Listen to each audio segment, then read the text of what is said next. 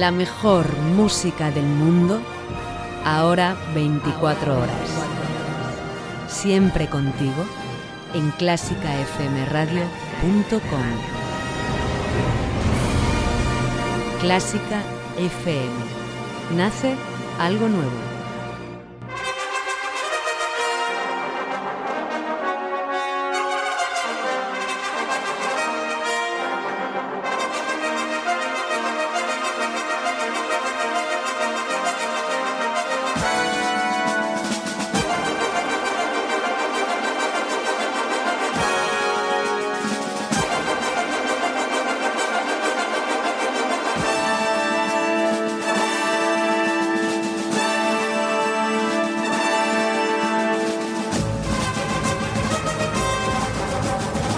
Estaba poniendo un tuit en arroba piano mora diciendo vamos a por el lunes, comenzamos porque sí, comenzamos ya una semana más aquí en Clásica FM Radio. Abrimos las puertas del ático hoy lunes 30 de octubre y como siempre todo preparado con café, con periódicos, con toda la actualidad a punto de ser comentada. Porque aquí comienza el magazine de Clásica FM, aquí comienza el ático.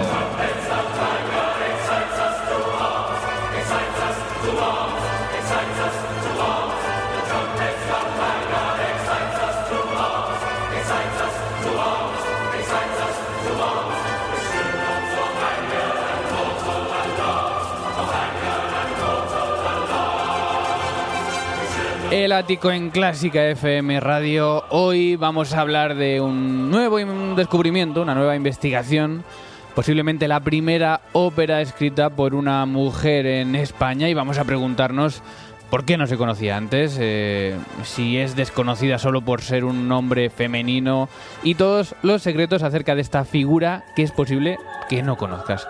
Nos lo va a contar además eh, María Teresa Garrigosa, que es la responsable de esta investigación, y vamos a hablar con ella en unos minutos. Saludo ya a los que estáis en directo, ya sabes que este programa se emite los lunes de 10 a 12 de la mañana, también en diferido de 10 a 12 de la noche y estamos encantados de recibir mensajes de que nos escuchéis en directo también a través de ese chat que tiene la aplicación MixLR o por supuesto a través de las redes sociales como es Twitter arroba clásica FM Radio donde somos ya 9.175 eh, seguidores o facebook.com barra clásica FM Radio donde tenemos ya una comunidad de 3.793. También puedes utilizar el email contacto arroba o el WhatsApp, preferiblemente con notas de voz en el 722-254-197.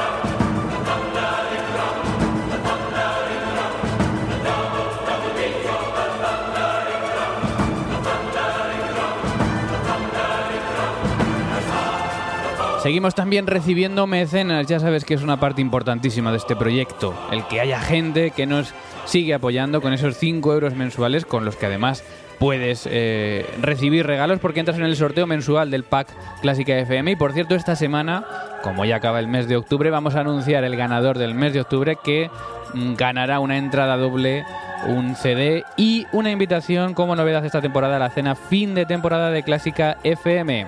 Esto va a ser esta semana entre los mecenas de Clásica FM. Bueno, hoy vamos a hablar también de educación musical en las aulas y nos estamos preguntando ya desde hace un rato en Twitter qué presencia crees que deben tener las artes en la educación obligatoria. Damos cuatro opciones. A, optativa, B, esporádica, C, diaria y D, como asignatura principal. De momento va ganando diaria con un 52%, pero es una encuesta que puedes votar y que vamos a ir comentando con el hashtag encuesta CFM. Repito, ¿qué presencia crees que debe tener las artes en la educación obligatoria? Lo debatimos en este programa. El sábado 4 de noviembre a las 10 y media de la noche en el Auditorio Nacional, la música hace historia. Grandes obras musicales para grandes momentos. Obertura 1812 de Tchaikovsky. Música para los reales fuegos artificiales de Händel. Coro de esclavos de Nabucco de Verdi. Pompa y circunstancia de Elgar. Orquesta Metropolitana de Madrid y Coro Talía. Dirige Silvia Sanz Torre. Desde 10 euros en entradas INAEM y taquillas del auditorio. 10 y 5 abrimos la agenda de noticias del día. Te acompaña Mario Mora en este ático 147 en un día con cielos despejados, temperaturas algo más bajas de los que hemos tenido de las que hemos tenido los últimos días, con temperaturas máximas en el centro de la península de hasta 21 grados. Vamos con la agenda clásica setting, esos temas de los que vamos a hablar hoy, porque además de este descubrimiento de esta ópera, de la primera ópera escrita por una mujer en España, vamos a hablar también, como te adelantaba, de educación obligatoria y es que eh, vamos a hablar de un colegio en nuestro país que sí ha situado a la enseñanza musical como una de las claves de su programación, así que vamos a conocerlo también en este programa. Y noticia importante, Manuel Martínez Burgos, compositor que ha recibido tres premios internacionales en apenas unos días en Oxford, en Galicia y en Polonia. Y por supuesto lo vamos a tener hoy aquí también en el ático.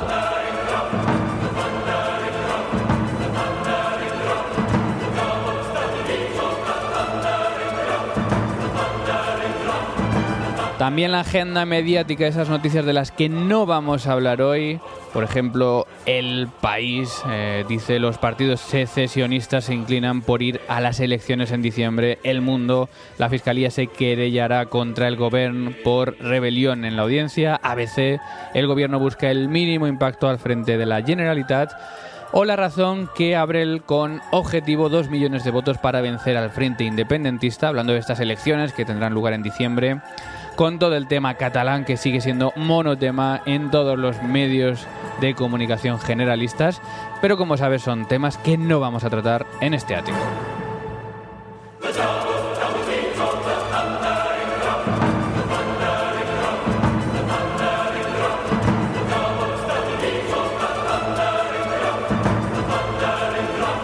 Otras noticias de la agenda clásica. Ayer, antes de ayer, terminó eh, Dido y Eneas, la producción del Teatro Real, con ese hipster tale, este cuento hipster, con un enfoque especial para el público joven. Y bueno, hay que decir que, da gusto ver el Teatro Real lleno de padres con sus hijos y que es un placer también como mm, estos eh, pues pueden disfrutar y entender perfectamente la ópera en pequeñas dosis. Muy buena interpretación, por supuesto, y buen mensaje el que transmitieron cantantes y directores en esta producción. También Eugenie Kissing visitó Madrid esta semana con un doble concierto y con muy buenas críticas en los medios. Y el Liceu de Barcelona cae en picado en ventas por la crisis catalana, acusa un descenso del 30% en dos meses y es una caída general en teatros y espectáculos de la comunidad. Además, Plácido Domingo, nombrado hijo adoptivo de Sevilla.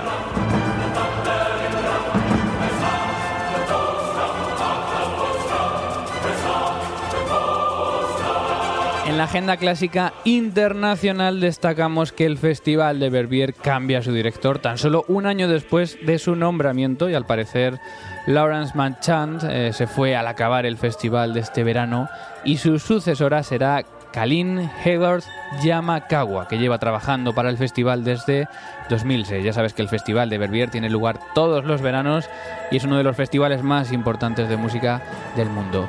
Y una noticia curiosa, Netrebko cancela el Tosca que tenía previsto en julio para el Bavarian State Opera. Y atentos a la razón, porque es que Vladimir Putin le ha pedido que cante en los actos del Mundial de Fútbol de Rusia 2018.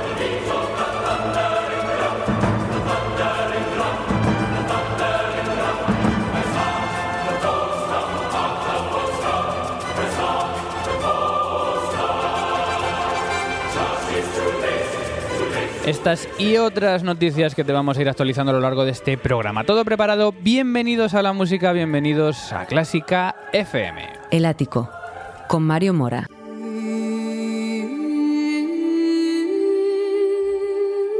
Pasión por la radio. Pasión por Clásica FM.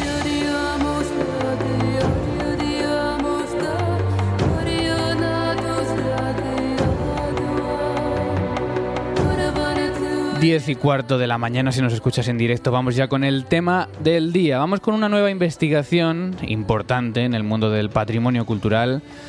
Y es que si te hablo de María Luisa Casagemas, mm, seguramente no te suene de nada, pero es una mujer compositora de gran calidad que, como muchas de las que hemos eh, ido hablando en este programa en alguna ocasión, quedó en el olvido básicamente por una cuestión de género.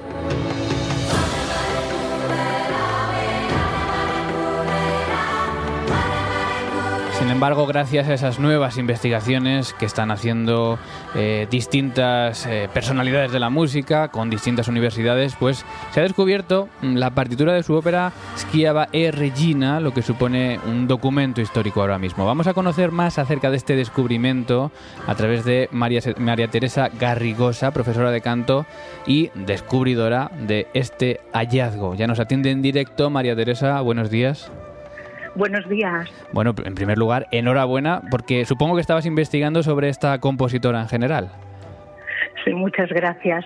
Ah, sí, estaba sobre todo investigando sobre Luisa Casagemas, porque de todas las compositoras que he ido estudiando y que he ido recopilando ah, sus obras, ah, es la que destaca con diferencia. Destaca por el gran número de obras que compone, más de 300, y evidentemente porque fue la primera mujer que compuso una ópera con 17 años. Em, ya, eh, claro, yo la he llamado María Luisa Casagemas, tú has dicho Luisa Casagemas, he leído también Luisa ah, Casagemas y Cole. ¿Cuál es exactamente la nomenclatura? Porque claro, esto es lo que nos pasa, que seguramente no nos pasaría con Albeniz o con Granados, ¿no? Y sin embargo nos pasa con una mujer por este desconocimiento que tenemos. Sí, yo supongo que quizás a nivel familiar debía ser María Luisa, pero la verdad es que ella, su ópera, la firma como Luisa. Y entonces yo también me encuentro un poco en esta dicotomía. A veces le digo María Luisa y a veces Luisa, pero creo que no le importaría a ella. Bueno, ¿en qué momento te encuentras por primera vez con la, con la música de Yusa Casagemas? Sí, ah, esto fue a raíz de un trabajo que inicié el 2006 para recuperar obras de compositoras del 19 aquí en Cataluña, sobre todo porque me llegaron un ciclo de canciones muy bonito de Isabel Güell, la nieta del Marqués de Comillas y hija del Conde Güell, el mecenas de Gaudí. Y al cantar aquellas canciones, realmente lo que enseguida pensé es que quizás no era la única mujer de su generación que había compuesto música, Evidentemente no lo era, pero bueno, se tenía que sacar un poco del olvido porque no había, no encontré yo al menos ningún estudio en aquella, en aquel momento que me hablase de estas compositoras como una generación. Y bueno, uno de los nombres que destaco enseguida es Luisa Casagemas, porque detrás de su vida y de su obra, pues también hay muchas historias que convergen. Tú has grabado además música, luego vamos a escuchar al acabar esta entrevista un, pequeño fragmento de esta música que has grabado tú para, para voz y piano, porque eres cantante. ¿Y, qué te encuentras en la música de, de Yusa Casagemas? qué podríamos, ¿Cómo podríamos definirla o con qué podríamos compararla? Sí, a ver, como cantante se nota que ella estudió canto porque es una de las compositoras que más fácil lo pone para la voz no porque sean piezas fáciles, sino porque están muy bien escritas para el instrumento. Esto tanto las canciones como la ópera.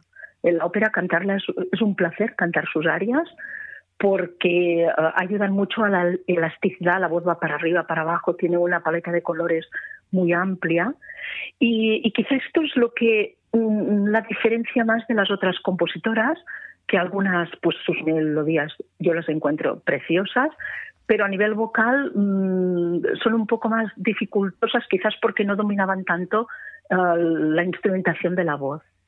Hay que decir que estamos hablando de una figura que nació en 1863 y eh, la obra de la que, bueno, la ópera que has descubierto de alguna manera la partitura, que es Schiava e Regina, eh, data de finales del siglo XIX. Cuéntanos cómo ha sido este, este descubrimiento.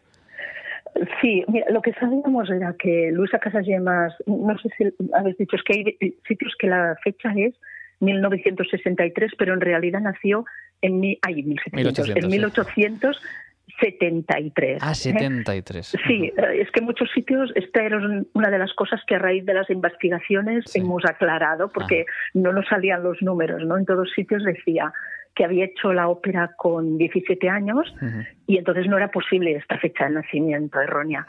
Entonces lo que sí sabemos, porque bueno, gracias a otra investigadora que está en, este tema, lo ha trabajado un poco a fondo, que es Genoveva García Gallardo, de una, chica de Burgos, pues sabíamos que eh, a través del diario musical de la compositora, que había empezado la partitura en octubre de 1891. O sea, la empezó con 17 años y al cabo de medio año ya nos encontramos en la primavera de 1892, ya la ha terminado y la lleva a orquestar para presentar luego en la Exposición Universal de Chicago, que se celebra el 1892-93. Es una ópera que se iba a estrenar en 1893 por diversos problemas políticos, eh, hay que retrasar este estreno. Em, y, luego, de alguna manera, se pierde esta partitura. ¿Cómo explicas un poco que, la historia pueda, de alguna manera, tergiversar algo tan importante? Sí, a ver, yo creo que la partitura mm, evidentemente despertó mucha expectación, sobre todo por varias razones. Una muy importante es que tuvieron ocasión de escucharla en audiciones en, la casa particular de los Casallemas y en otros salones de Barcelona, músicos de la talla de Amadeu Vives, de Isaac Albeniz, Felipe Pedrell, eh, Luis Millet, o sea, mm, eh, todos estos autores coinciden en sus artículos que luego se ven reflejados en prensa, que les sorprende que una mujer escriba una música tan apasionada, una música que, que del principio al final estás pendiente de lo que pasa. Y esto es lo que hace que el, liceo decida programar la ópera. Junto con esto, lo que también hay es que ah, justo antes de que caiga la bomba, dos días antes, o sea, porque el, hecho es que cayó la bomba anarquista en la platea del liceo, el 5 de noviembre ah, ella recibe la noticia de que le han dado el gran premio, la medalla de la exposición con su obra. Pero dos días después ya cae la bomba. La ópera ya ha sido programada, y ha sido orquestada, pero mm, como se anula la temporada porque los desperfectos son enormes y también porque la empresa no dispone de dinero para según qué programación, pues queda relegado a la temporada siguiente. Ahora sí tenemos la certeza, por papeles también que se han ido estudiando del mismo archivo del liceo, que se intentó programar dos veces más, pero eh, digamos que con el atentado la empresa no levantaba cabeza, entonces lo que tenía que hacer era asegurarse el éxito con títulos ya más, más conocidos, por decirlo de alguna manera. Y yo lo que creo es que Luisa guardó ella la obra, guardó todo lo que era referente a orquesta, con la esperanza quizás que algún día se estrenase. Cuando una obra ya, se ha estrenado, entonces ya divulgas, ya vendes la partitura, pero yo creo que se quedó en este limbo, no por decirlo de algún modo. ¿Y por qué hemos podido recuperar la partitura? Porque la que tenemos es la que ella le regaló en agradecimiento a su maestro, que era Francisco de Paula Sánchez Gabañat. Él fue quien le enseñó armonía con 15 años hasta, hasta ya casi quizá los 20. Mm. ¿Se conserva la partitura orquestada o lo que tenemos son fragmentos de voz y piano?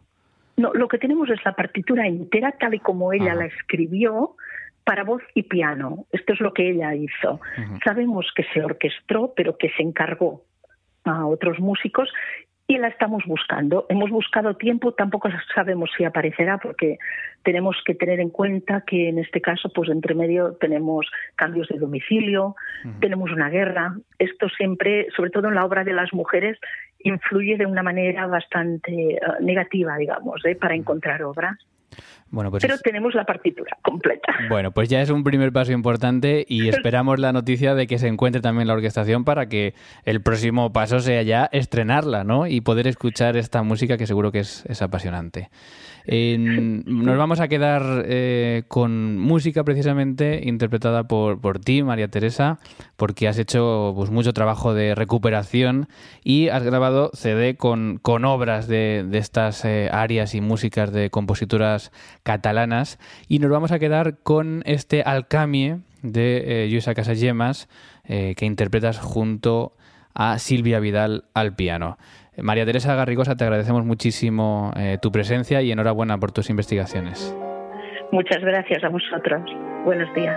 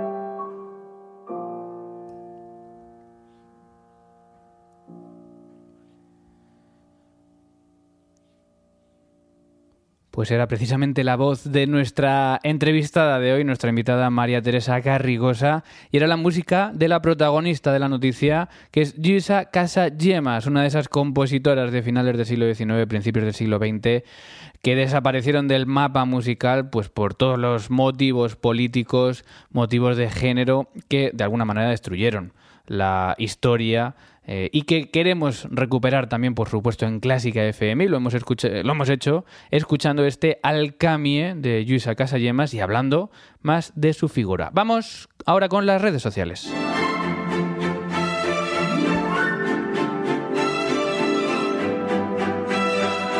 Que no deja de ser este foro de Clásica FM donde todos eh, nos ponemos a debatir, a discutir, a hablar sobre temas, por ejemplo, sobre la encuesta CFM que hemos lanzado como cada lunes esta mañana. Preguntábamos qué presencia crees que deben tener las artes en la educación obligatoria.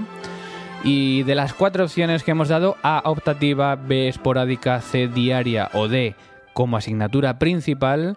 Siguen bailando los votos. De momento, mm, diaria va ganando con un 50%, 42% para como asignatura principal, 8% para esporádica y nadie quiere que sea una mm, asignatura optativa, que lo es de alguna manera en muchos de los planes modernos. Esto lo estamos comentando en arroba clásica FM Radio y estamos utilizando la encuesta CFM, así que ahí puedes dejarnos tu opinión y tus comentarios. Si seguimos en Twitter, eh, por ejemplo, tenemos tweets de Evox, arroba Evox, y x que ya sabes que es la plataforma donde puedes escuchar los podcasts de Clásica FM, entre otras.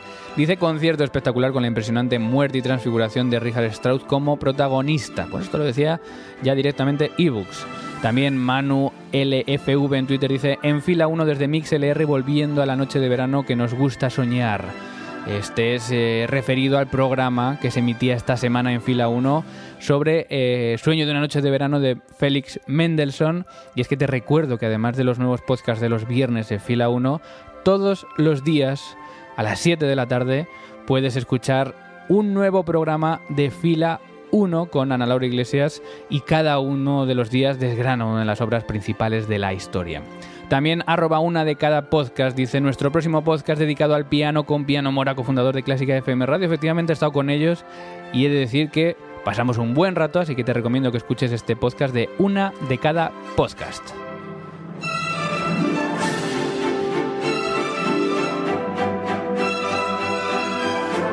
Seguimos repasando los comentarios de nuestros oyentes en esta comunidad de Clásica FM.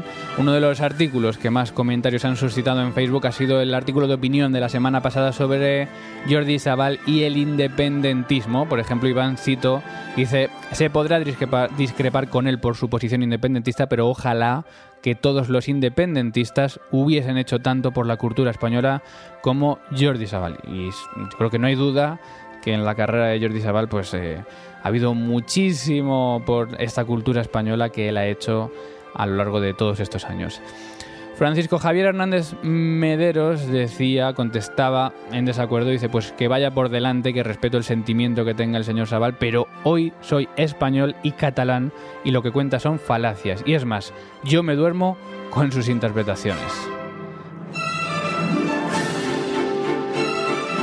Son opiniones personales. También dice ahora bien, efectivamente ha hecho un trabajo soberbio por la cultura y es de agradecer su esfuerzo y sacrificio.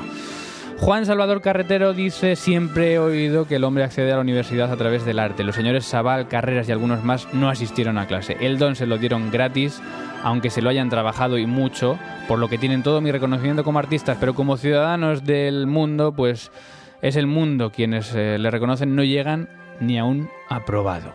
Y también destacamos otro comentario, por ejemplo, de José Cuñarro. Dice, gran programa, incluso diría que el tema de Jordi Sabal es anecdótico dentro del contenido de José María Cuadras y Miguel García, por ejemplo. Abrazo.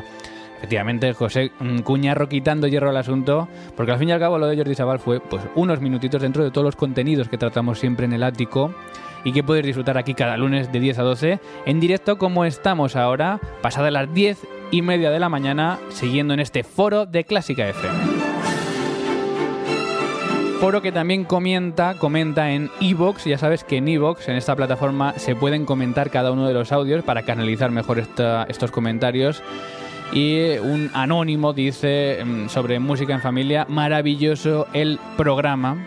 Eh, también en la web se pueden comentar los artículos con cada programa y así sabemos de qué estás hablando. Por ejemplo, Estilita Revilla Martín dice sobre eh, arqueomúsica. Dice, me gusta, está muy bien adaptada la música al contenido de los comentarios y me parece muy ilustrativo e interesante. Ya sabes que arqueomúsica es el primer micro podcast de Clásica FM en el que Rosa Zarzuela y Paloma Zarzuela pues te cuentan todo acerca del pasado más antiguo de la música. El top 3 de Clásica FM que ha sido lo más escuchado esta semana, pues en el tercer lugar con el bronce fila 1 con la sonata Balsing de Beethoven, en el segundo lugar en la plata del ático 146 las polémicas de Jordi Sabal y en el oro, en el primer puesto, música en las letras, la música y la vida de Turner.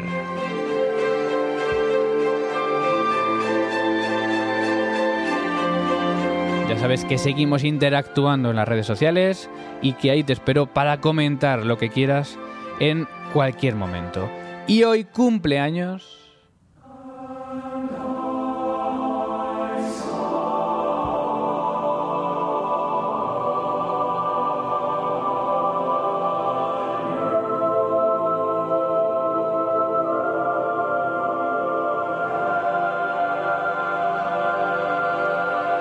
Sven David Stanstrom eh, es un compositor nacido en Molata, en Suecia, en 1942 y es especialmente conocido por su música coral, como estamos escuchando, pero también destacan sus óperas, sus oratorios y sus ballets, además de obras para orquesta. Ha escrito también música de película, pero nos quedamos con este coro un nuevo paraíso para celebrar el 75 aniversario de Sven David Sandstrom.